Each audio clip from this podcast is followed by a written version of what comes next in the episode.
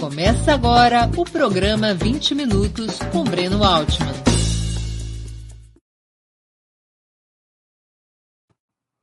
Bom dia. Hoje é 20 de setembro de 2021. Está começando mais uma edição do programa 20 Minutos. Nossa convidada é Camila Rocha, doutora em Ciência Política pela Universidade de São Paulo. Autora do livro Menos Marx, Mais Mises, premiado com a melhor tese de doutorado da Associação Brasileira de Ciência Política. Vamos conversar sobre a origem e a natureza do bolsonarismo. Antes de começarmos, gostaria de pedir que façam uma assinatura solidária de Opera Mundi em nosso site ou se tornem membros pagantes de nosso canal no YouTube. A imprensa independente e Opera Mundi precisam da tua ajuda para se sustentar e se desenvolver. Também peço que curtam e compartilhem este vídeo, além de ativarem o sininho do canal. São ações que ampliam nossa audiência e nossa receita publicitária. Dessa vez, como a entrevista foi previamente gravada, infelizmente não serão possíveis perguntas de nossos espectadores. Ainda assim, peço que contribuam com o Super Chat ou o Super Sticker no canal de Opera Mundi no YouTube. Bom dia, Camila. Uma honra ter sua presença no 20 Minutos. Obrigado por aceitar nosso convite. Não, um prazer é meu, Breno. É, Camila, muitos críticos e opositores de Jair Bolsonaro o classificam como fascista ou neofascista. Você está de acordo com essa caracterização? Olha, do ponto de vista estritamente acadêmico, é, eu acho que é uma caracterização que acaba eliminando a possibilidade da gente entender o bolsonarismo é, como um fenômeno novo, com outras características. Né? Eu sei que ainda que existam pessoas que né, falem né, o fascismo, mas eu acho pouco produtivo. Agora, do ponto de vista político, é, eu certamente entendo perfeitamente as pessoas classificarem né, e chamarem o Bolsonaro de fascista. Agora, por que, que conceitualmente você acha um equívoco? Eu acho que a gente está diante de fenômenos, e né, isso não só no Brasil, mas em outros países do mundo também, é, né, de ascensão de, enfim, figuras e governos autoritários, né, de extrema direita, é, pela, pela via eleitoral, né? E eu acho que isso é uma coisa muito nova. Então eu acho que entender isso como, né, um, alguma coisa que tem a ver com fascismo, isso não sou só eu que falo, assim, por exemplo, tem um né, historiadores especializados no fascismo também têm muito cuidado, muita cautela, né, em, por exemplo, Enzo Travesso, né, enfim, eu acho em, em caracterizar dessa forma.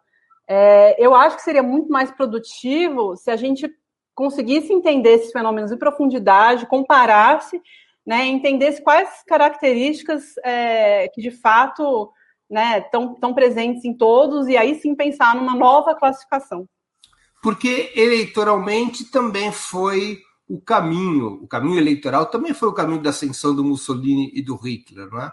Eles não deram um golpe de Estado, eles foram eleitos. Mussolini, primeiro-ministro da Itália, com apoio do Congresso, era um sistema parlamentarista, e o Hitler, tal e qual, ele foi aprovado pelo, pela, pela, pela, pelo parlamento alemão. Não é? Mas eu acho que o ponto é, hoje os sistemas democráticos são, né, são diferentes. Por exemplo, o Bolsonaro ele foi eleito com voto da maioria da população. Isso faz toda a diferença, né? E mesmo no caso dos Estados Unidos, né, em que a gente sabe que o sistema né, de votação deles é, é, diferente, não necessariamente expressa a maioria da, da população, mas o fato é que ele de fato né, tem o apoio de, um, de uma parte muito grande do, da população. Então não são é, é, é acho que isso complexifica muito, assim, o, inclusive esse jogo que eles fazem, né, com a questão da, da democracia e tudo mais, não, né, não ser um, enfim, um autoritarismo assim que é, fale, fale, né, as claras a que vem, enfim, eu, eu acho que eu acho que são fenômenos diferentes. Eu acho que é, é, do ponto de vista acadêmico, estritamente acadêmico, é importante observar com mais cuidado. Quando que você identifica a origem dessa corrente de extrema-direita, a origem do bolsonarismo? Olha, eu acho que o bolsonarismo ele começa a, enfim, a, a se originar assim, acho principalmente em 2000, acho que em 2011 é possível falar assim, uma espécie de começo muito embrionário do bolsonarismo, que é quando ele começa, o Bolsonaro começa aquela campanha, né, do que ele, do que ficou conhecido pejorativamente como kit gay, ele começa a se aproximar do Olavo de Carvalho, de algumas lideranças disso que né, eu chamo né, no livro da Todavia, né, de nova direita, e ali começa, ele começa a reunir em torno dele um, apoiadores para além da base que ele já tinha, né, entre, o, entre as Forças Armadas, é, como parlamentar. Mas eu acho que o ponto de virada mesmo foi em 2014 Quer dizer, em 2014 ele conseguiu se reeleger com mais de quatro vezes o, o tanto de votos que ele costumava ter, elegeu o Eduardo Bolsonaro pela primeira vez, e durante as manifestações é, pelo impeachment da presidente Dilma, ele de fato é, se consolida como uma liderança é, de amplitude nacional. Né? Na época, pesquisas de opinião foram feitas e ele aparecia né, para as pessoas que estavam ali protestando como o principal é, candidato né, para as eleições é, de 2018. Então, e ali ele decide, inclusive, é, concorrer. No teu livro, você associa as referências ideológicas do bolsonarismo muito menos aos velhos paradigmas do nazifascismo e mais ao pensamento ultraliberal, o que explicaria, inclusive, o apoio de certos setores sociais a ele nesse período do impeachment da Dilma.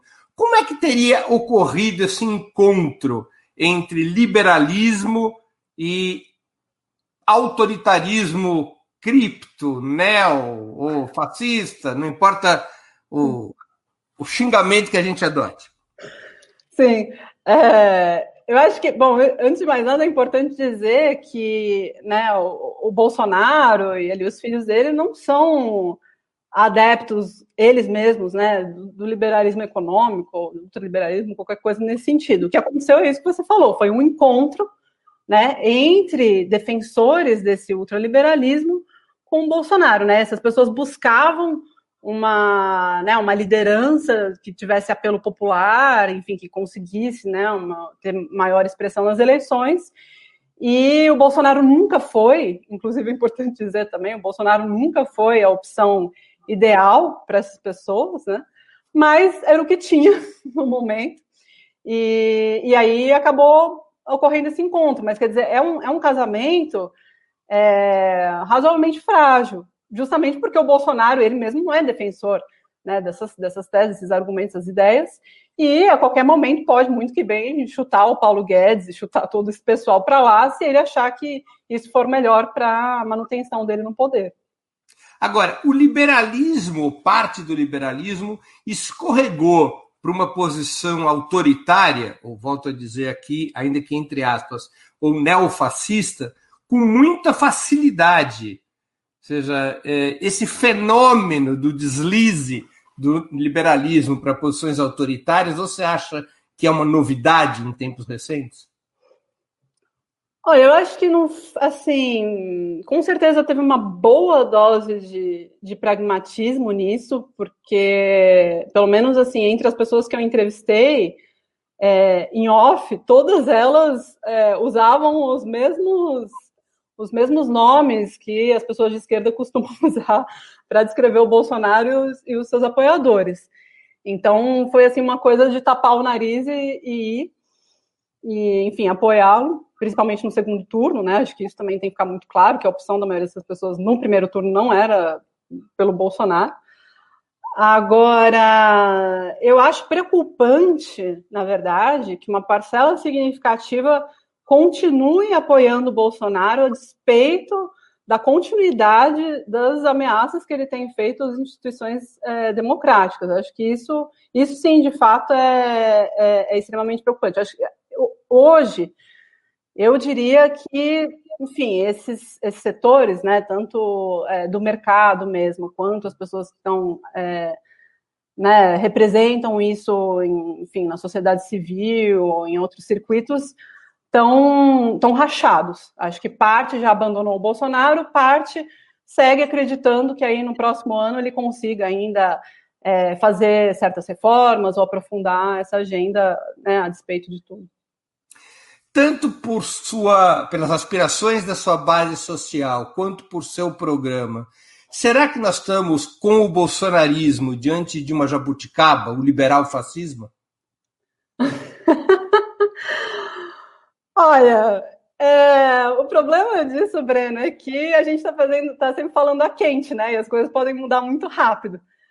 Então, como eu disse, eu acho que eu acho que o próprio Bolsonaro, né, a família dele não é, não encampa essas, essas ideias liberais e, e pode se livrar disso, né, a partir do momento que julgar melhor. Inclusive, por exemplo, né, pensando no que for acontecer, por exemplo, agora no dia 12, né, parte significativa, né, dessa, dessa, que eu chamo de nova direita, né, das pessoas que defendem, né, esse ultraliberalismo, vão estar se manifestando justamente é, contra o Bolsonaro, porque, inclusive, é isso, acho que para elas é muito melhor conseguir ter é, opções é, eleitorais viáveis que não sejam, né, para usar neofascizantes ou neofascizantes, né, porque isso gera muita, muita instabilidade política. A instabilidade política, obviamente, é muito ruim para conseguir é, passar os os, os objetivos, né? Conseguir aprovar a agenda deles. Que o diga, por exemplo, né? O Senado mesmo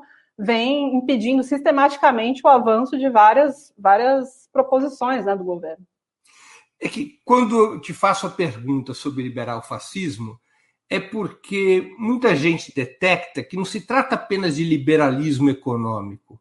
As pesquisas que vêm sendo feitas, inclusive a mais recente no próprio ato da Paulista, revela que os seguidores do Bolsonaro defendem um padrão de liberdade individual absurdamente acima de qualquer dever coletivo. O caso da vacina é o caso mais típico. Eu quero o direito de não me vacinar, não importa as consequências coletivas disso. Eu quero o direito de não ficar em casa, não importa as consequências coletivas disso. Quer dizer, seria uma exacerbação do liberalismo. Eu não quero, é o oposto do fascismo. Né? O fascismo ele era o Estado acima de tudo o fascismo criava uma ideia de, de, coletivo, de corporação mais que de coletivo, porque ele buscava assambarcar todos os fenômenos da sociedade para dentro do Estado. O, o Estado bolsonarista parece ser é vendido como um Estado em defesa das máximas liberdades individuais. Você tem o Estado e a repressão para garantir que você possa fazer o que você bem entender que direitos coletivos não vão, direitos e deveres coletivos não irão existir.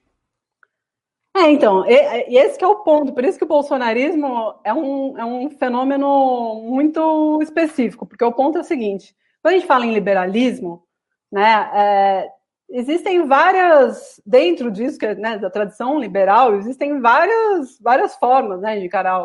Então, tem o liberalismo político, tem o liberalismo econômico, tem o liber... Então, é, vamos dizer, o que, o que essas pessoas estão defendendo é muito, e nesse sentido, sim, é muito parecido é, com o fenômeno do Trump nos Estados Unidos, que é um que é o que se chama lá, né, de libertarianismo, que na verdade é uma, é uma é um também é uma, uma defesa muito específica do libertarianismo, porque o libertarianismo em si é pacifista, enfim, temos outro, várias outras coisas, mas é um, uma versão adaptada, vamos dizer assim, né? Bem, então, por exemplo, ah, tudo bem, você pode ter né, esse, esse, direito de ter armas, direito de ter, né, de não usar máscara, etc. e tal, mas ao mesmo tempo, por exemplo, os, é, os, os libertarianos ou libertários, né, que são coerentes, eles também vão defender o direito, por exemplo, de usar é, substâncias hoje ilícitas, o direito das mulheres é, fazer, né, fazerem aborto, direito à propriedade, né, que a propriedade intelectual seja livre. Então, é, é, não é uma coisa assim é, tão simples, é a junção de, vamos, é uma espécie de libertarianismo reacionário, né? Porque se a gente for pensar, para quem para quem está desfrutando, né, dessas aspas é, liberdades, né? E, enfim, quem está se prejudicando com isso? Então, acho que é, é, é, isso que é importante ter em mente. Mas você acha que com esse, como você chamou, esse libertarianismo reacionário e cheio de impurezas, é esse caminho que permite o diálogo do bolsonarismo com as camadas médias? Ah, certamente. Não, certamente, Breno. Eu acho que sim.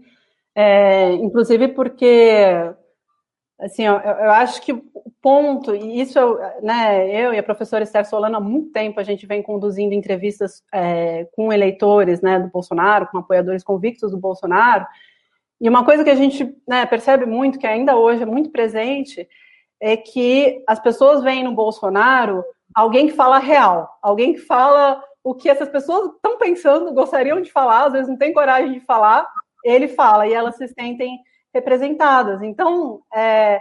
e aí, por que, que essas pessoas não têm coragem de falar? Porque justamente são, são né, ideias que muitas vezes são, né, no caso dessas, obviamente são prejudiciais à coletividade. Quer dizer, isso de você não usar máscara dentro de uma pandemia, você não só está se prejudicando, mas está prejudicando a coletividade.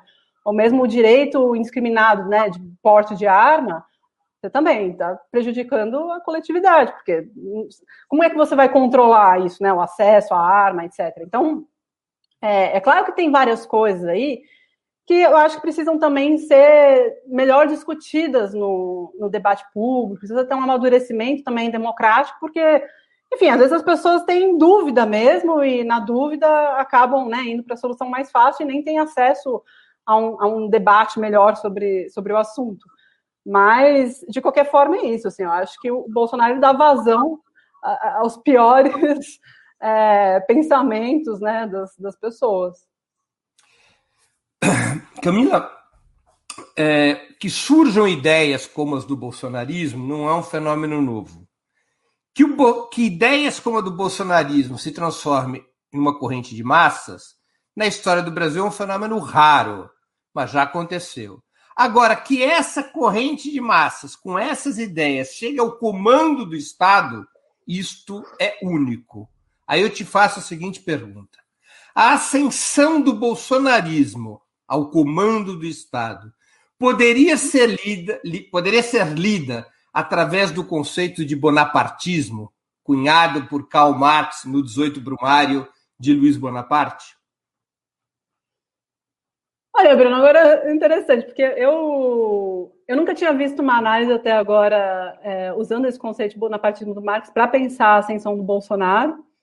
É, então, eu não consigo te dar assim, uma, uma resposta muito bem acabada de pronto, mas eu não acho não acho que seja completamente impertinente. Assim, eu acho que pode ser um, pode ser um, um caminho de, de análise, assim, mas é, eu, enfim, agora não teria como, como né, me aprofundar é, mais. Eu colocar um elemento até para explicar um pouco melhor aos nossos espectadores, pra, porque nem sempre as pessoas é, conhecem esse termo. O Marx cunhou esse, essa expressão, pessoal, bonapartismo, para uma situação histórica muito específica.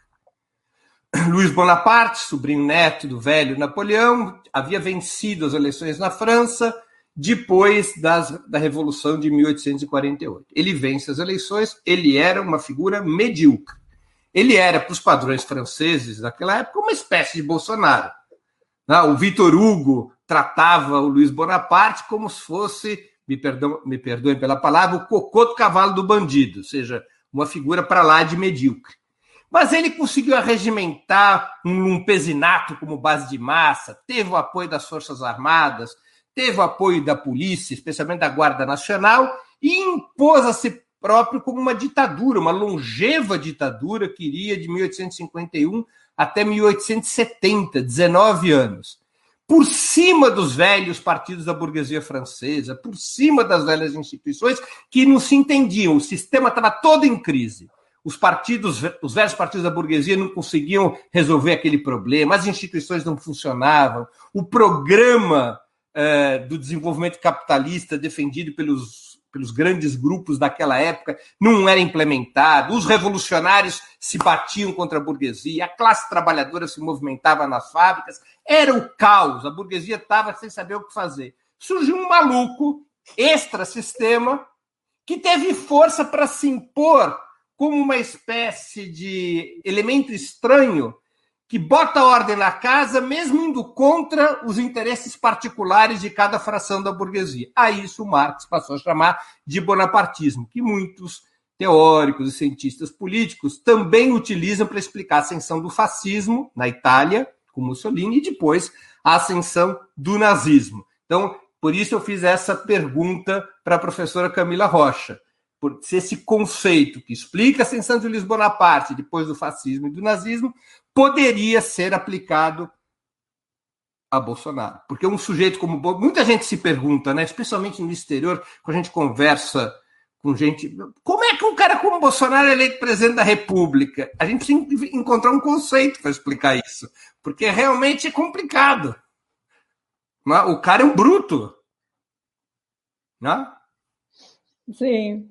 Não, é, é, isso, Breno. Assim, eu, eu, particularmente, né, como eu já disse, eu, eu, eu sempre tenho muito cuidado assim, com esses conceitos, principalmente porque eles foram pensados, né, como o próprio conceito de bonapartismo, para tentar dar conta de explicar fenômenos históricos particulares, né?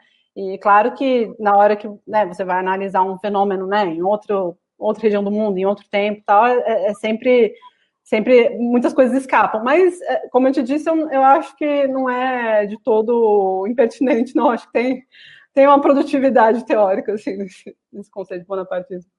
Bom, a base de massas do bolsonarismo, Camila, e eu acompanho isso pelo teu próprio livro, começou a ser formada entre as camadas mais ricas, de maior escolaridade, das regiões mais prósperas majoritariamente homens brancos, mas não abusivamente homens contra mulheres no início, de várias idades, a princípio, inclusive, gente muito jovem.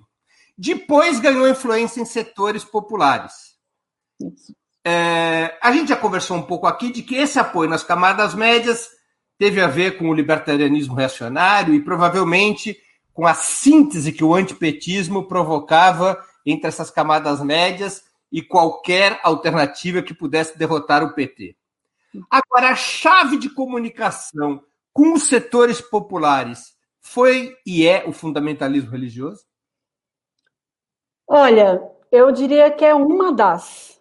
É, hoje, quer dizer, isso é uma coisa que, de forma muito interessante, permanece, assim, né? E a Série a gente vem acompanhando assim, há muito tempo. Ela começou ainda em 2017, estudando isso, depois a gente começou juntas ali no final de 2017, 2018, então faz né, um bom tempo que a gente vem acompanhando, e as coisas que permanecem são é, a questão da corrupção, muito forte, central.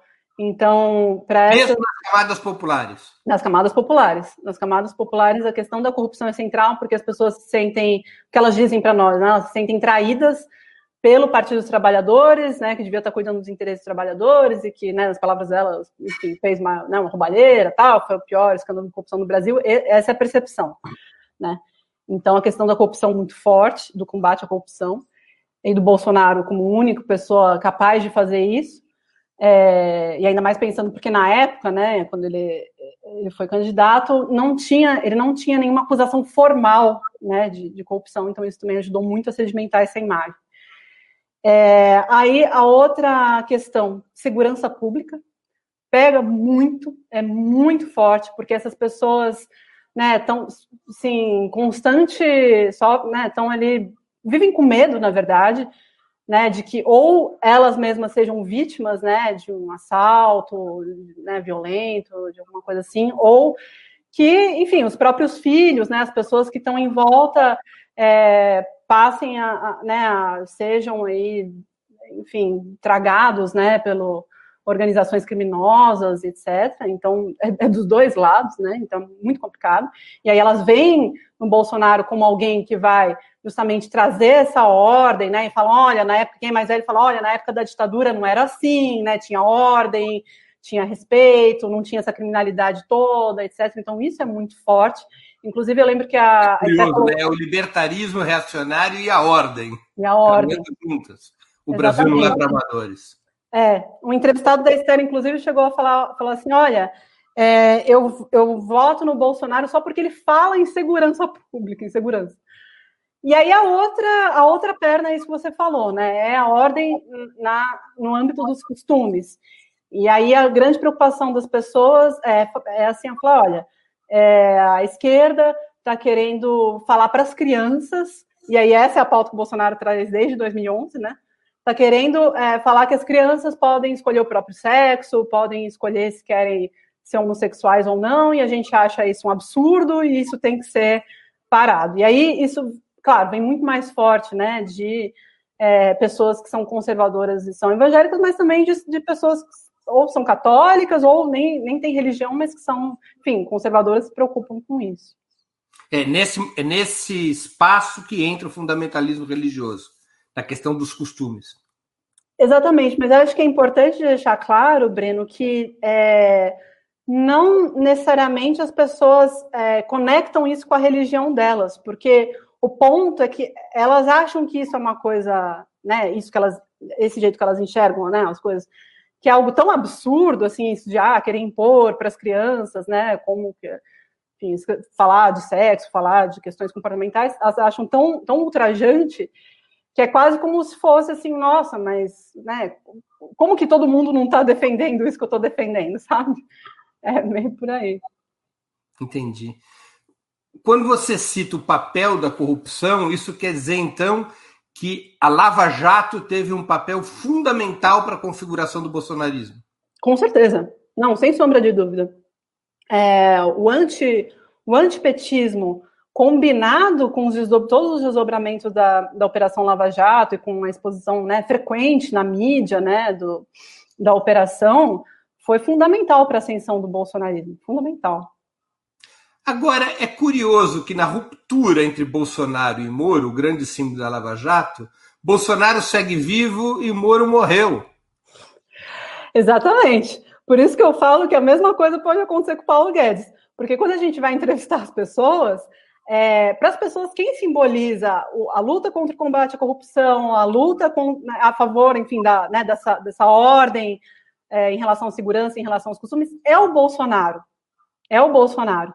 Então, é, as pessoas falam isso, ah, não, é, os, os, ministros, né, se um cai, se não, não tem problema, porque o importante é o Bolsonaro. E aí vem, o Bolsonaro é uma figura muito carismática, incrivelmente carismática. É, isso é muito forte. O Brasil não é para amadores, decididamente.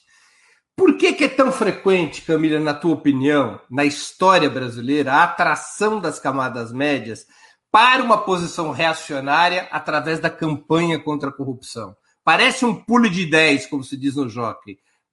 Meteu na rua campanha contra a corrupção, a classe média se desloca para a direita. Sim, verdade. Isso é uma, é uma, uma constante mesmo, Breno, você tem razão. É, eu acho que aí eu vou te falar a, a minha, a minha impressão, né? Eu não, não, estudei isso a fundo, mas assim, do que eu já li, das entrevistas que eu né, já fizemos, é, o que acaba acontecendo é que assim a, a classe média ela é formada por né, profissionais liberais e por pessoas que são é, funcionárias públicas, mas o ponto é que as, as pessoas têm muito assim, o, acho que o pensamento das pessoas é muito esse, assim, ah, não, eu pago, eu sou uma pessoa correta, eu pago meus impostos, eu sou um cidadão de bem, o mínimo que os governantes têm que fazer é usar o dinheiro né, dos meus impostos bem. Então, se eles estão roubando o dinheiro que eu pago de imposto, por que, que eu preciso pagar imposto e por que, que eu preciso é, apo né, continuar apoiando esses governantes que são, enfim, safados e ladrões, etc. Então, eu, eu acho que é esse ponto, assim, as pessoas se sentem diretamente atingidas porque elas têm muito clara essa percepção de que é, assim, o dinheiro do Estado é o dinheiro delas. Então, que estão, enfim, roubando o dinheiro delas. É, deixa eu ver se eu entendi. É mais ou menos o seguinte circuito. Eu pago impostos, o sujeito de classe média, mulher ou homem de classe média. Eu não tenho serviços bons de saúde, educação e de segurança. Se eu pago impostos e não tenho bons serviços, é porque alguém está me roubando. E esse alguém que está me roubando vira meu inimigo. Nos, nos, períodos de crise em especial. Exatamente. Agora, você acha que as camadas médias, para além do tema da corrupção, ou até previamente ao tema da corrupção ocupar o lugar que passou a ocupar depois de 2014. Você acha que essas camadas médias se sentiam desatendidas pelos governos Lula e Dilma? Preteridas?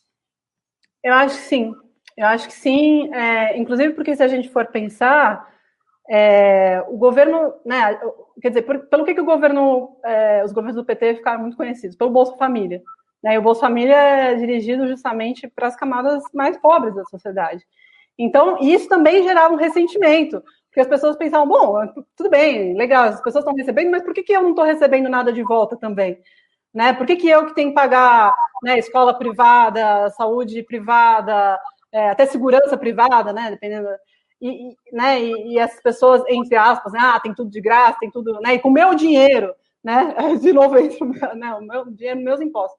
Então, assim, ainda, mesmo as pessoas que são de uma né, uma, uma, pessoas que ascenderam, né, que aí teve todo um debate, ah, uma nova classe média, não, obviamente que não é, mas assim, mesmo essas pessoas que ascenderam durante os governos do PT e que eram, sim, atendidas por, por programas do, do governo, como por exemplo o ProUni, né, é, também se sentiam, é, curiosamente, também se sentiam desatendidas, também sentiam que o governo não falava para elas. E aí eu acho que é uma série de coisas, assim, desde a estratégia de comunicação do próprio governo, até o fato de que, quer dizer, é, é, do ponto de vista da, da militância de base da esquerda, a penetração da esquerda em certos espaços, né?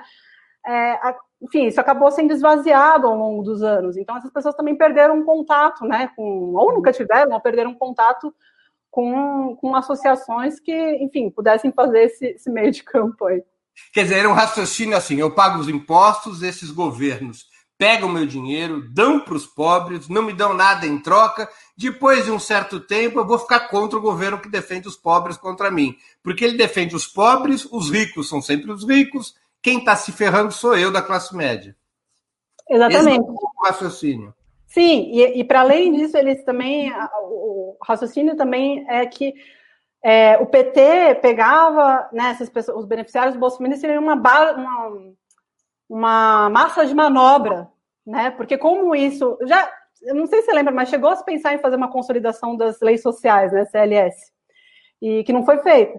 Então, quer dizer, como não é um direito constitucional, né, algo parecido com o Bolsa Família, então acaba que quem está no governo de turno fica jogando com isso. O próprio Bolsonaro faz isso, né? Fica jogando com benefício. Então, é isso, assim, as camadas médias falam, ah, tá vendo ali, só serve para é, ter, para né, quem está no governo, ter a base eleitoral garantida. Você acha que a inveja social foi um elemento corrosivo junto às camadas médias? O que eu chamo de inveja social? Antes, uma pessoa de classe média viajava, num avião, ia para o aeroporto, pegar um avião, e ela encontrava somente os seus iguais. A partir de uma certa altura do governo Lula, os pobres também estavam nos aeroportos. Esse elemento de inveja social, de, de inveja social, de ruptura da chamada exclusividade das camadas médias em relação aos pobres, evidentemente, esse elemento de inveja social contribuiu para o deslocamento à direita das camadas médias? Olha, eu acho que contribuiu, sim, mas eu acho que ao mesmo tempo que estava acontecendo, e aí eu estou falando com base, inclusive, em algumas pesquisas que o Mark Postman fez na época, é, que deram, quer dizer, que passavam a ideia de que, na verdade, o que a classe média de verdade, né, estava diminuindo.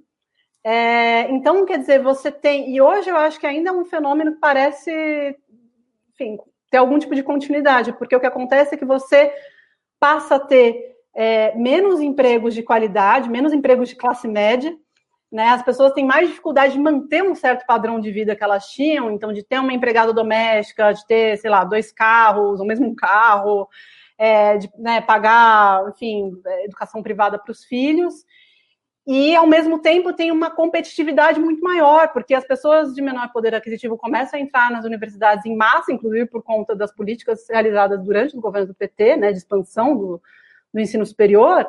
Então você tem uma competição muito maior e você tem menos menos vagas boas, boas nesse sentido, né, de serem de, de classe média disponíveis. E aí eu, aí eu acho que, de fato, essa competitividade maior, com me, menos vagas, de fato faz com que as coisas fiquem mais acirradas é, politicamente. Nas pesquisas que você tem feito, ou pesquisas que você conheça, a lei do trabalho doméstico, que obrigou o pagamento de direitos aos trabalhadores domésticos a partir do governo Dilma, teve impacto na opinião das camadas médias? Olha, teve, é, teve sim. Eu não sei dizer o quão significativo foi, mas, mas sem dúvida nenhuma teve. Porque, de novo, né, são as pessoas perdendo poder aquisitivo. Então, quer dizer, se antes você conseguia manter né, uma pessoa, enfim, fazendo todo o, né, o trabalho doméstico, serviço doméstico, inclusive fazendo com que, né, a, provavelmente a, né, a, mulher ali da, da família também conseguisse uma renda maior, porque ela tinha maior tempo para né, trabalhar, né, para ir para o mercado de trabalho. É, aí, de repente, você tem que pagar mais essa pessoa, ou, né, ou de repente você, às vezes, nem o seu poder aquisitivo diminui e você nem pagar consegue. Então, é, sim, porque aí, de novo, também, aí a mulher, então, tem, é, acaba sendo a mulher, tem que voltar para casa, aí também diminui de novo a renda da família, etc. Então, é, eu acho que todos esses conflitos, se você for analisar, assim, o, né, as dinâmicas das famílias, de boa parte das famílias de classe média no Brasil, é, dá para entender muita coisa.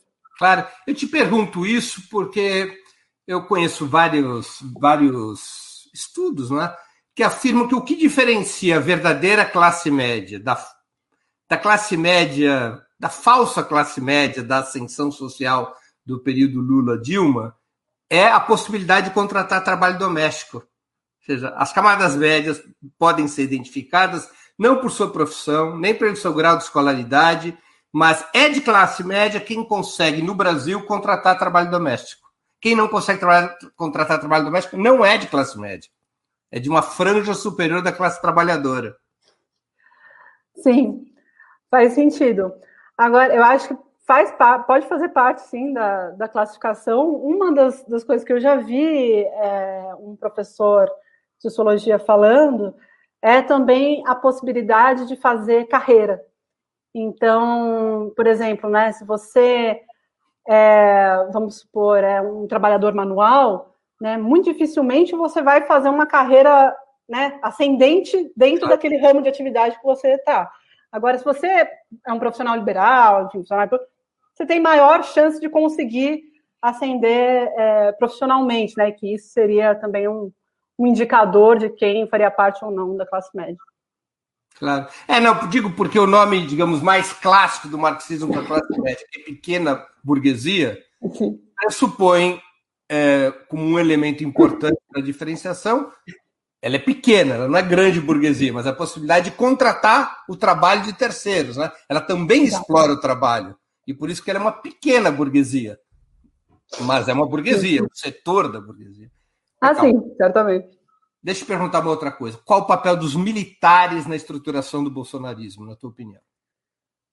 Olha, Breno, eu, eu não sou né, especialista em, em, Forças Armadas, mas assim, eu, o que eu posso te falar é que realmente é um papel, assim, um papel muito fundamental, porque assim, se a gente for ver, é, os militares já começaram a ficar muito, é, enfim, hostis, né, com, com os governos do PT já na época dos governos Lula quando começou a demarcação de terras né, para indígenas e quilombolas. Não, sei se as pessoas vão lembrar, por exemplo, do, do, do, do, conflito que teve em torno da Raposa Serra do Sol. Né? Então, ali já começou um desgaste importante com os militares.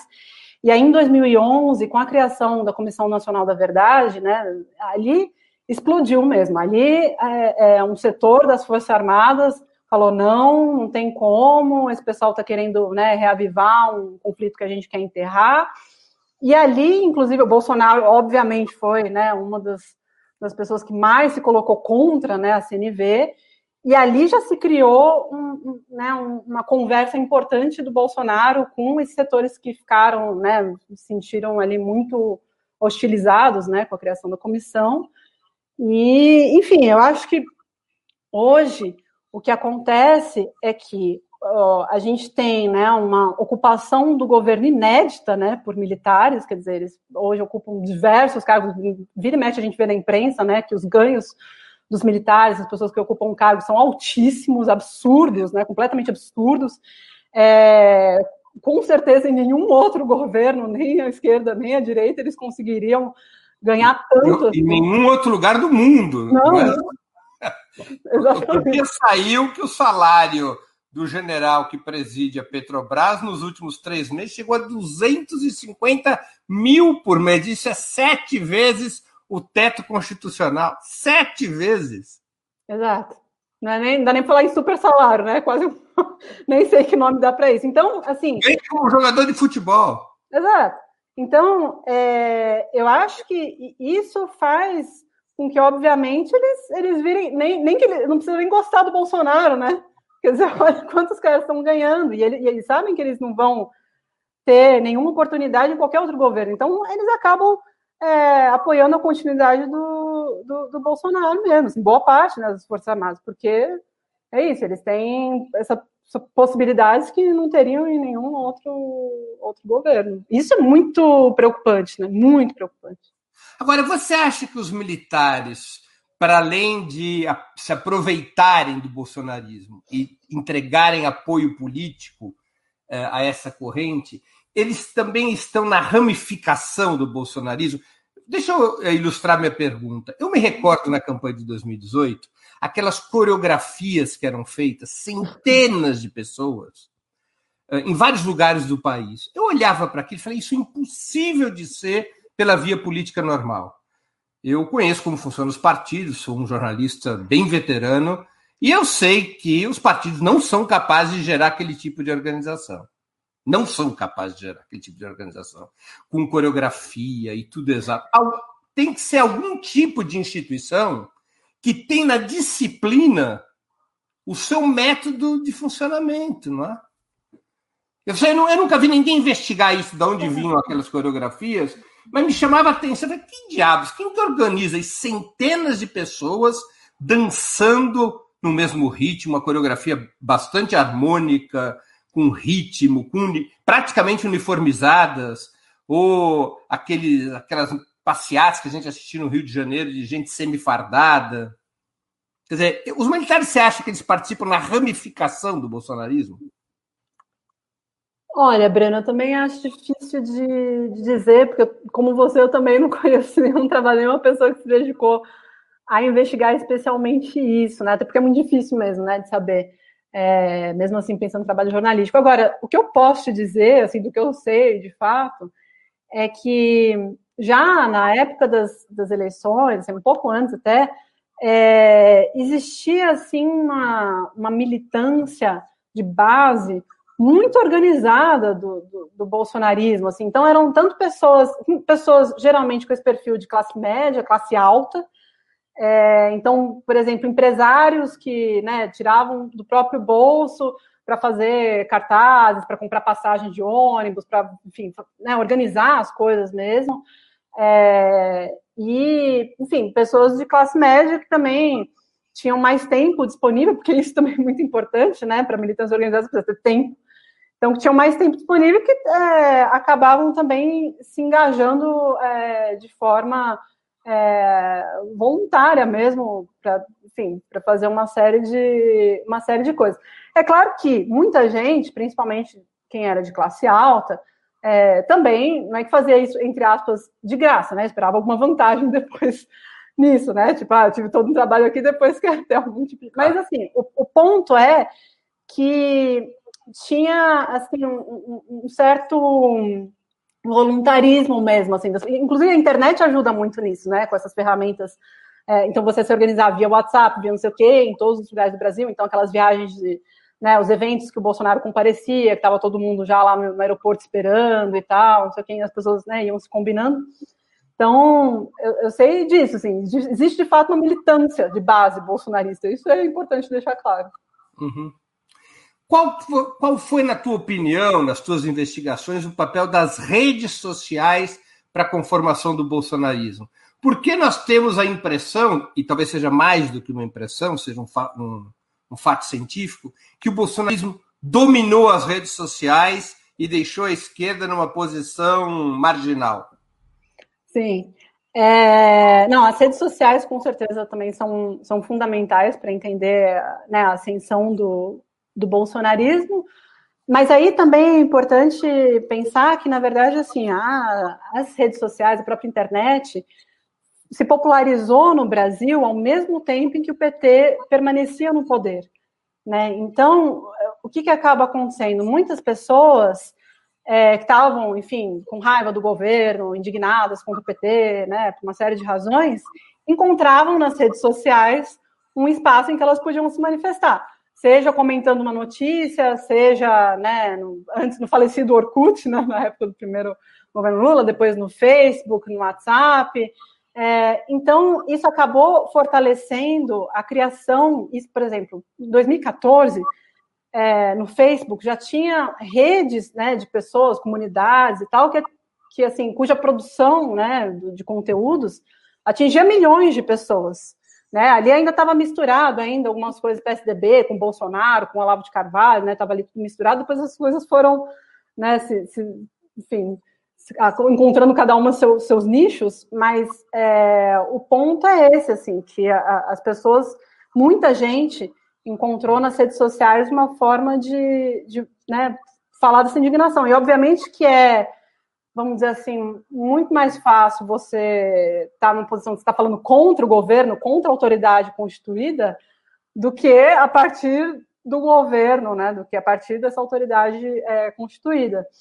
Então, enfim, acho que isso é, é, importante deixar claro. E aí também tem a outra questão, que é a questão, né, todo mundo fala das fake news e tal, que acaba acontecendo, e muitos pesquisadores chegaram também nessa conclusão, é que as fake news acabam muito mais é, fazendo com que as pessoas, não que elas necessariamente acreditem naquilo, mas elas reforçam a convicção delas naquilo que está sendo dito.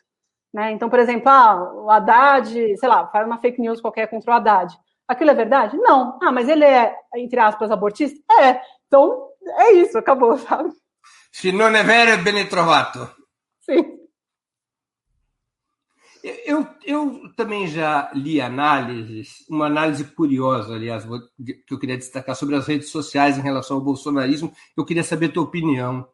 É, de que as redes sociais, por elas serem espaços individuais e protegidos, permitiu que o ódio social, que pré-redes sociais ficava enclausurado, as pessoas não tinham como manifestar seu ódio social antes das redes sociais. Tá? Elas não tinham como manifestar, elas tinham, eventualmente, tinham que participar de alguma atividade pública, ou ir num partido, ou ir num sindicato, ou ir na igreja, mas que as redes sociais permitiram que esse ódio extravasasse de uma maneira é, espetacular. E isso criou o caldo de cultura do bolsonarismo. Não é que o bolsonarismo criou ódio, é o ódio que criou o bolsonarismo. Sim, sim, num certo sentido, sim, porque né, como, como eu falei, que acaba acontecendo. Por exemplo, só para dar um, um, exemplo que inclusive está nesse livro que eu escrevi. Se vocês, não sei se todo mundo lembra, mas é, em 2007 é, caiu um avião da TAM e aí teve um movimento conhecido como movimento Cansei, e liderado pelo João Dória, por outras personalidades aí. Ricardo Salles, que andava junto com o João Dória. Exatamente. E o próprio Ricardo Salles também, em 2006, um ano antes, também tentou organizar protestos tal, com o Indireita Brasil. O Indireita Brasil foi fundado em 2006 e não teve sucesso. Do mesmo jeito que o Cansei também não teve sucesso, foi super ridicularizado na imprensa. Até o Cláudio Lembo, que era né, um ex-governador de direita, tal, ridicularizou, falou que era um movimento de dondocas. Então, assim, é, é, exatamente isso que você falou, quer dizer, essas pessoas estavam revoltadas, estavam com raiva do PT, raiva do governo do Lula, etc. Elas iam para as ruas e elas eram ridicularizadas, né?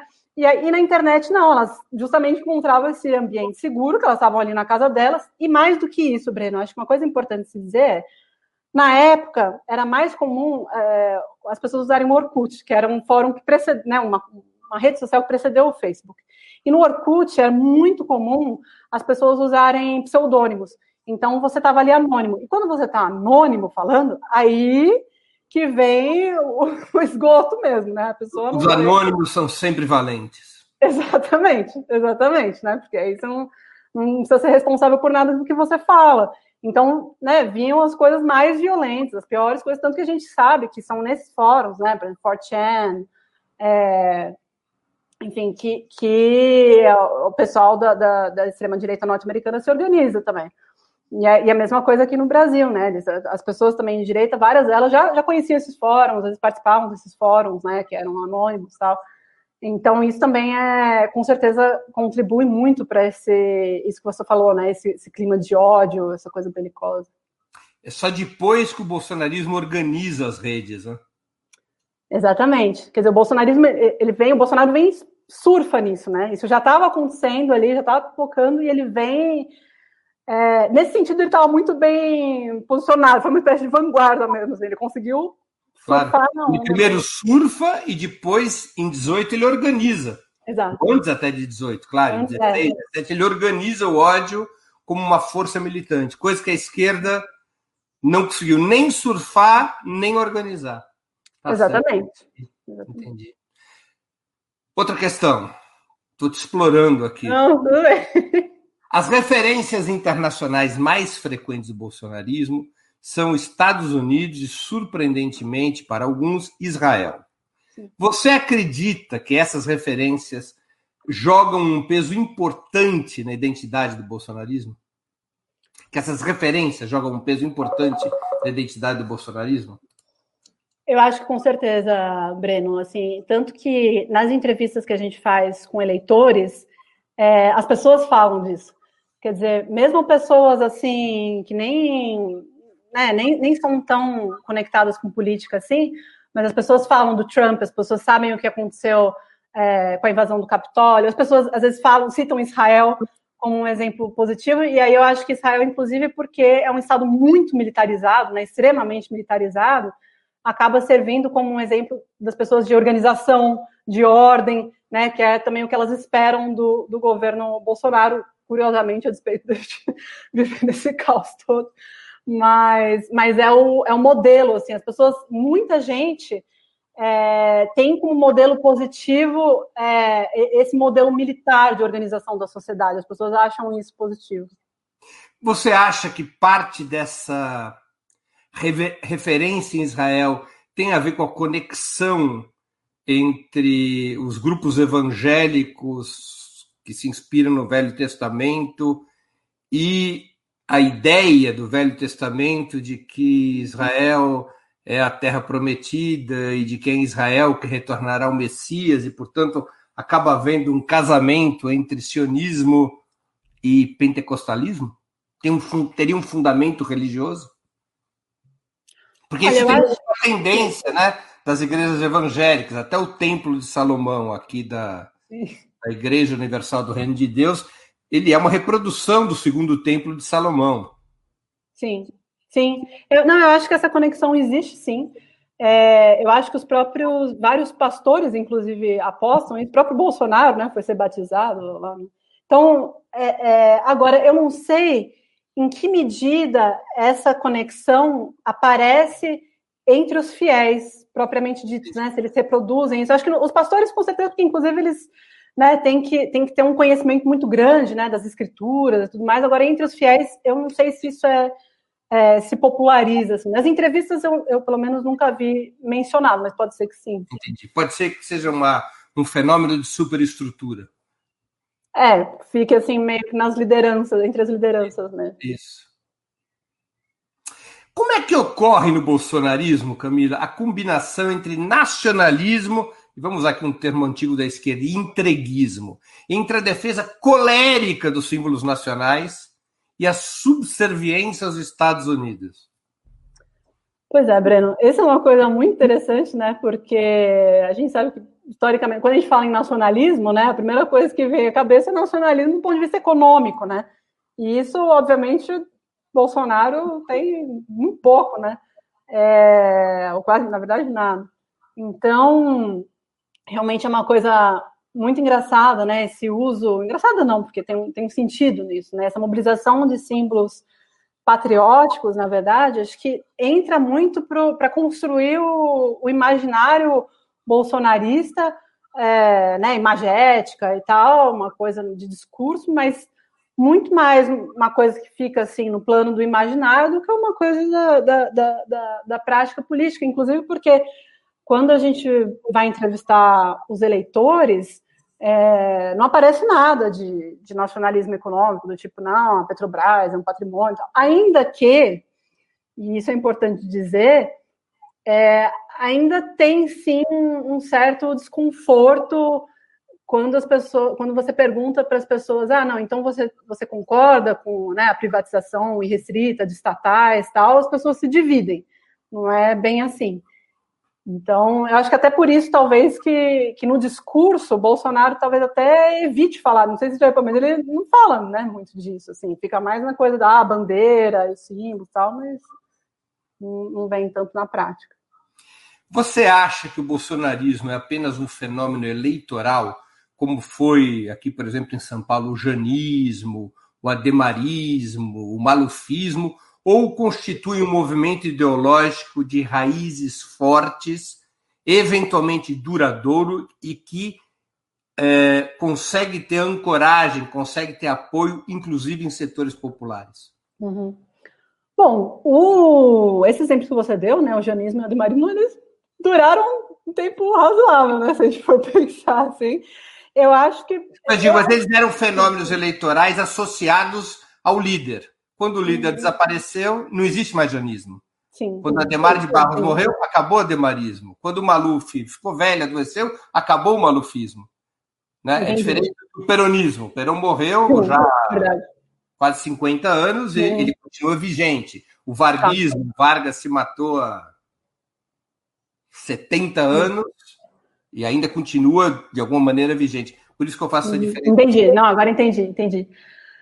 Olha, Acho que é difícil de dizer, viu, Brad? De prever, inclusive, porque, assim, de fato, o, o, bolsonarismo conseguiu se enraizar na sociedade civil de uma forma bem importante, né? Acho que, inclusive, esse, esse ato do dia 7, ainda que tenha tido um número né, muito abaixo do esperado de pessoas, mas, enfim, foi nada desprezível, né? Mas foi forte. É, foi muito forte, exato. Então, assim, tem o ponto é que o Bolsonaro também tem, tem a família dele, né? Tem os filhos. É, que também acabam capitalizando, e também tem outras pessoas, né, que acabam capitalizando em cima desse. Várias pessoas colocam fulano Bolsonaro, né, e se elege.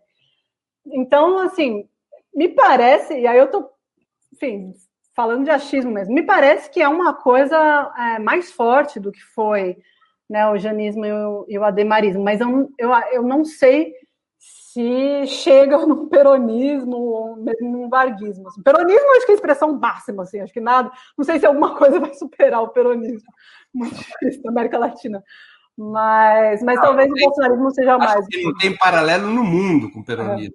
É, é uma vigência e, e, e, e, abarca correntes ideológicas absolutamente antagônicas, da ultradireita à ultra-esquerda. E todos se identificam com o peronismo. Sim, exatamente. Mas, Tá? É, Camila, deixa eu te fazer aqui uma outra pergunta. Prometo que está acabando. Essa... Como combater o bolsonarismo de um ponto de vista à esquerda? Somando-se ao velho liberalismo supostamente democrático, mas que participou da derrubada da Dilma, que defende o mesmo programa econômico do Bolsonaro, além de defender igual dependência em relação aos centros capitalistas mais avançados, ou construindo uma posição antissistema, tal qual o bolsonarismo o faz, mas oposta ao bolsonarismo, uma posição antissistema de natureza socialista e libertária. Qual o caminho da esquerda? Defender o sistema para enfrentar o bolsonarismo ou construir uma nova narrativa antissistema, como a esquerda teve em muitos momentos da história do Brasil, especialmente nos anos 80. Uhum. Olha, Breno, eu acho que não são opções mutuamente excludentes no seguinte sentido. É, eu acho que, do ponto de vista tático, é possível você, num momento específico, se aliar exclusivamente para tirar o Bolsonaro do poder. Então, tudo bem, né? Essas pessoas, a gente tem enormes divergências com elas, né? Da direita e tal, mas elas, tudo bem, elas estão apoiando o impeachment, estão apoiando a queda do Bolsonaro. Todo mundo nas ruas contra o Bolsonaro. Uma vez isso, né, tendo ocorrido, você volta a disputar e aí fazer, né? Volta para que é uma estratégia, na verdade, né? Isso de, de disputar, inclusive de médio, longo prazo, né? Não é amanhã que vai conseguir isso mas aí sim volta para a estratégia de, de, disputar o, o poder né, contra o sistema, enfim, capitalista e tal. Acho que não são mutuamente excludentes. Sim, eu te faço essa pergunta também com um olho no passado. Será que o fato da esquerda ter se identificado cada vez mais, inclusive quando foi governo, ter se identificado cada vez mais com o sistema, como uma força integrada ao sistema. Isso não abriu espaço para um discurso antissistema galvanizado pela direita? Aliás, novamente, num fenômeno semelhante à da ascensão do fascismo e do nazismo. O fascismo não teria ascendido se o Partido Socialista Italiano, ou parte importante daquele partido, não tivesse abraçado o sistema liberal italiano. O nazismo não teria ascendido, provavelmente, se a social-democracia alemã não estivesse abraçada ao Marechal Hindenburgo na República de Weimar. Será que essa extrema-direita bolsonarista não captou o sentimento antissistema exatamente porque não tinha uma esquerda antissistema competitiva no país?